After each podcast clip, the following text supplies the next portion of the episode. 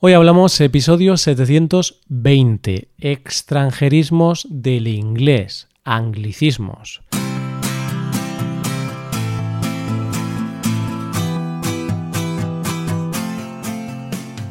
Bienvenido a Hoy Hablamos, el podcast para aprender español cada día. Ya lo sabes, publicamos nuestro podcast de lunes a viernes. Puedes escucharlo en iTunes, en Android o en nuestra página web.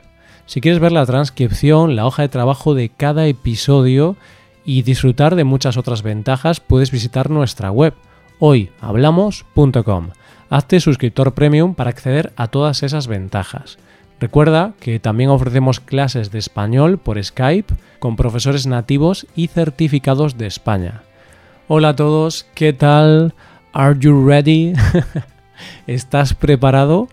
Hoy vamos con un nuevo episodio de expresiones. Para el día de hoy vamos a hablar de expresiones y palabras que vienen del inglés y que utilizamos en España. Estos son los llamados anglicismos. Hablamos de los términos ingleses que poco a poco se han ido incorporando a nuestro vocabulario. Verás que en España podemos decir he ido de shopping y me he comprado unos jeans. en lugar de decir he ido de compras y me he comprado unos pantalones vaqueros. Ya verás qué curioso. Coge lápiz y papel porque empezamos. Hoy hablamos de extranjerismos del inglés.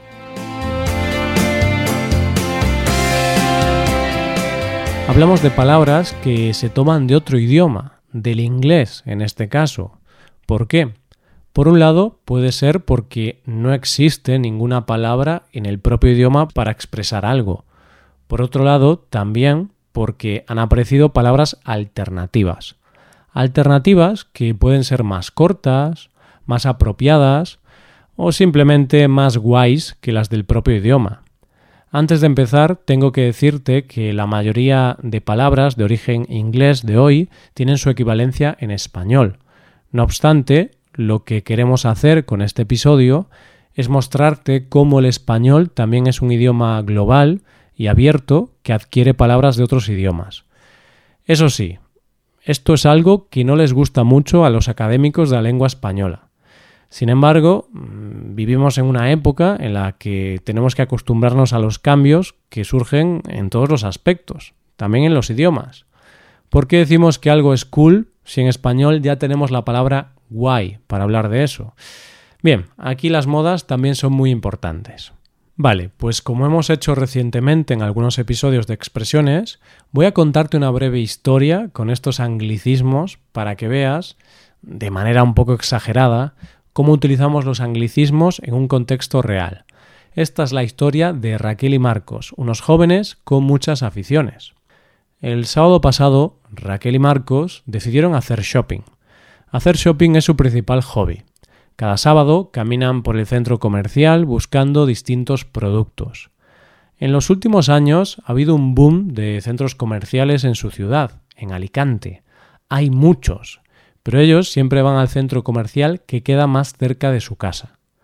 A Marcos le gusta mucho la moda, por eso siempre que pasa por cualquier tienda de ropa, se detiene a observar las prendas de vestir que hay en el escaparate. Le encantan los jeans. En cambio, a Raquel le gusta más todo lo que está relacionado con los libros y el cine. Entonces, Raquel decidió entrar en una librería y empezó a consultar los bestsellers de la estantería. Vio un libro de Arturo Pérez Reverte, que llevaba tiempo queriéndolo, y decidió comprarlo. Tras un día de compras agotador, llegaron a casa, cenaron y empezaron a ver la película que ponían en prime time. En la tele ponían un thriller que ya habían visto recientemente, por lo que Raquel cambió de canal de televisión y puso un campeonato de skate bastante divertido. Aunque el campeonato era muy interesante, se quedaron dormidos en el sofá muy pronto y decidieron irse a la cama. Y hasta aquí el día de Raquel y Marcos, un día en el que disfrutaron, pero acabaron cansados tras un día caminando de tienda en tienda, en esta historia te habrás dado cuenta de que hemos utilizado muchos anglicismos. Vamos a verlos uno por uno. Empezamos con hobby. Como sabes, un hobby es la actividad que se practica en los ratos de ocio. Raquel y Marcos tienen como afición ir de compras. Pero si te has dado cuenta, he dicho hobby en vez de afición. Bien, pues el diccionario de la lengua española admite este término que proviene del inglés. Eso sí, lo escribimos igual que en inglés, pero lo pronunciamos como hobby. Entonces es bastante común decir que tocar la guitarra, leer o cocinar son hobbies. Aunque si preferimos no utilizar anglicismos, podremos decir que estas actividades son pasatiempos o aficiones. Ahora me pregunto una cosa. ¿Alguien sabe cuál es el hobby favorito de un hobbit? Uf, qué chiste tan malo. Los seguidores de la novela del Señor de los Anillos seguro que saben de qué hablo. Pero siguiendo con el tema de los anglicismos, te hablo de que el hobby favorito de Raquel y Marcos es hacer o ir de shopping. Seguro que a ti también te gusta hacer shopping, ¿o no? bueno, pues a mí no me gusta especialmente ir de compras, pero en caso de tener que hacerlas, voy siempre cuando menos gente hay en las tiendas. Como ves, yo he utilizado ir de compras y no ir de shopping. Mm, no me siento cómodo en español diciendo esto, pero es verdad que cada vez hay más gente que dice esto, a pesar de que no se aconseja su uso. Y es que en español tenemos la equivalencia de ir de compras o ir de tiendas. Además, también te hablaba de que ha habido un boom de centros comerciales en Alicante. Esto no significa que haya habido explosiones en los centros comerciales de esa ciudad. no, ese boom no se refiere a eso, sino que se refiere a que recientemente se han construido muchos centros comerciales en la zona. Ha habido un auge en la construcción de centros comerciales debido al éxito que tienen. Y precisamente esta es la palabra que más se utiliza para evitar el anglicismo boom, una palabra que hace referencia al auge o al éxito repentino de algo. Así, si el último libro de Mario Vargas Llosa se vende con muchísima facilidad, se puede decir que ha habido un boom en las ventas de su último libro. Y ya que te hablo de ventas, te quiero hablar de algo que le gusta mucho a Marcos, el protagonista masculino de la historia anterior. A Marcos le gusta llevar jeans. Sí, le gusta llevar jeans, pero no sé si le gusta llevar vaqueros. Sí, Sí, seguro que sí, porque jeans y pantalones vaqueros significan lo mismo. en España se admite jeans para hablar de pantalones vaqueros, a pesar de que se recomienda utilizar pantalones vaqueros o simplemente vaqueros. Aquí tenemos un ejemplo de lo que te hablaba en la presentación de este episodio. En ocasiones elegimos palabras extranjeras por ser más cortas que las palabras de su lengua original. Es cierto que jeans es más rápido y fácil que decir vaqueros. Es lo que pasa, que ya no queremos esforzarnos por pronunciar unas sílabas más. Somos unos vagos. Y bien, también te quería hablar de bestseller.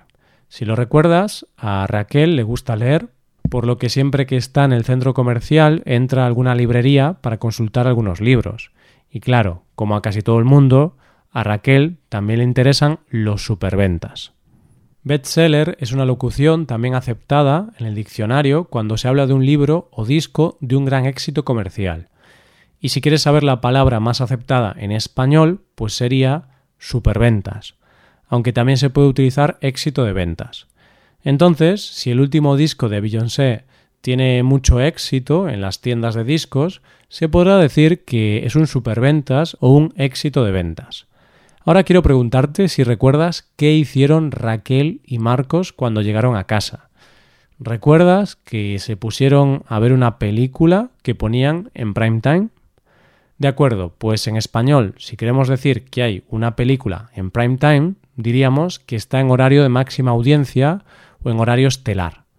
Es verdad que nos hemos acostumbrado a utilizar esta palabra incluso en las noticias o en los periódicos cuando analizan las audiencias, utilizan esta locución inglesa. Como aquí estamos en un podcast para aprender español, pues te recomendamos que, por supuesto, utilices la palabra horario de máxima audiencia. Pero bueno, oyente, hay que ser realistas. Yo digo prime time y mucha gente dice prime time. Es lo más normal, es lo más habitual. No sé si te gustan los thrillers, pero sí que es un género cinematográfico que les gusta mucho a Raquel y Marcos. A ellos les gustan los thrillers. pero deberíamos decir que a ellos les gustan las películas de suspense, de suspense o de misterio. Ese tipo de películas que te mantienen en tensión todo el tiempo. Algo que mantuvo en tensión a estos chicos fue el campeonato de skate, pese a que rápidamente se quedaron dormidos.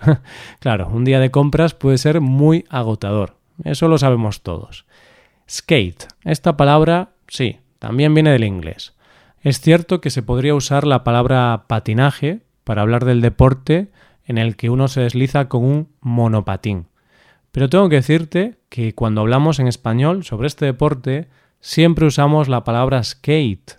La palabra patinaje la usamos para el deporte que consiste en patinar con dos patines en los pies, como el patinaje sobre hielo. Y bien, esta es la última palabra que hemos preparado para ti. Ya sabes, quiero recomendarte que mientras hables español intentes utilizar principalmente palabras españolas siempre que puedas, pero hay que ser realistas y reconocer que algunas de estas palabras se usan mucho en español y hasta yo las uso. Entonces, si usas un anglicismo que es usado habitualmente por los nativos, yo considero que es lo correcto. Pero ahora llega el momento de despedirme hasta mañana. No obstante, antes de que se me olvide, me gustaría hacerte un par de recomendaciones. Puedes hacerte suscriptor premium, de esta forma te podrás beneficiar de múltiples ventajas como la transcripción de los episodios o la posibilidad de practicar con actividades, entre otras cosas. También puedes tomar clases de español con nosotros, con profesores nativos y certificados. Puedes tomarlas a través de Skype o a través de cualquier otra plataforma. Así que ya lo sabes, búscanos en nuestra página web hoyhablamos.com. Muchas gracias por escucharnos. Nos vemos en el episodio de mañana con más noticias en español. Pasa un buen día. Hasta mañana.